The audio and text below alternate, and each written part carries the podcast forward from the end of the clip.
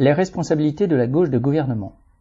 Dans le journal du dimanche du 28 mai, les principaux dirigeants de la gauche, Olivier Faure pour le PS, Mathilde Panot pour LFI, Fabien Roussel pour le PCF et Marine Tondelier pour EELV, ont signé, en commun avec les dirigeants syndicaux et diverses associations, une tribune appelant, citation, l'État français à ne pas sacrifier fret SNCF, fin de citation.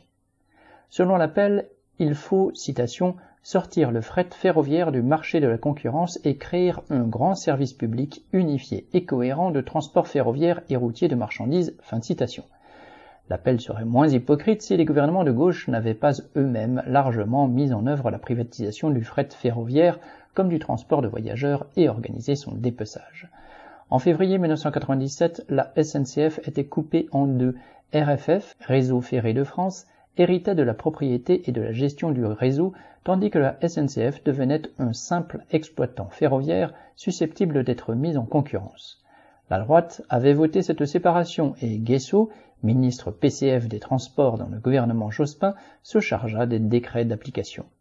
Ce gouvernement dit entre guillemets de gauche plurielle, de 1997 à 2002, intégra aussi Mélenchon en son sein et eut d'ailleurs le triste record du nombre de privatisations de la Ve République.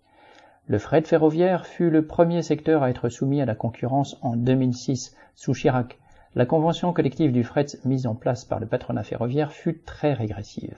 Au lieu du miracle promis de développement du fret, son trafic a, au contraire, été divisé de moitié depuis cette date et les effectifs de cheminots ont été laminés. Revenant au pouvoir en 2012 avec Hollande, la gauche se garda bien de revenir sur cette catastrophe ou de créer ce, entre guillemets, grand service public du transport ferroviaire aujourd'hui réclamé. Au contraire, malgré une grève des cheminots de deux semaines en juin 2014, elle transféra les 50 000 cheminots chargés de l'infrastructure dans une nouvelle structure baptisée SNCF Réseau.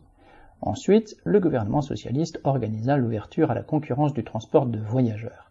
En vue du transfert des cheminots au privé au gré des appels d'offres, il publia en 2016 un décret socle calqué sur les dispositions régressives de la convention collective du fret pour les étendre à l'ensemble de la branche ferroviaire. Macron, quant à lui, a fait supprimer le statut des cheminots en 2020 pour mieux les soumettre à cette convention collective. Il y a donc eu, dans le domaine de la privatisation du transport ferroviaire, une parfaite continuité entre la gauche et la droite. Les conséquences en sont catastrophiques, tant sur le plan social qu'environnemental. Le fret ferroviaire ne représente plus que 9% du trafic de marchandises contre 46% encore en 1974. Le trafic routier a de son côté explosé.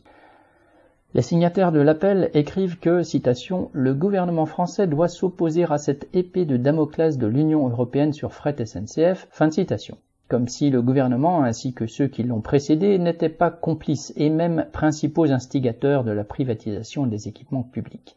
Les travailleurs du rail, comme de l'ensemble de la société, ne doivent se fier qu'au rapport de force qu'ils pourront opposer à un capitalisme aussi irresponsable que parasitaire. Christian Bernac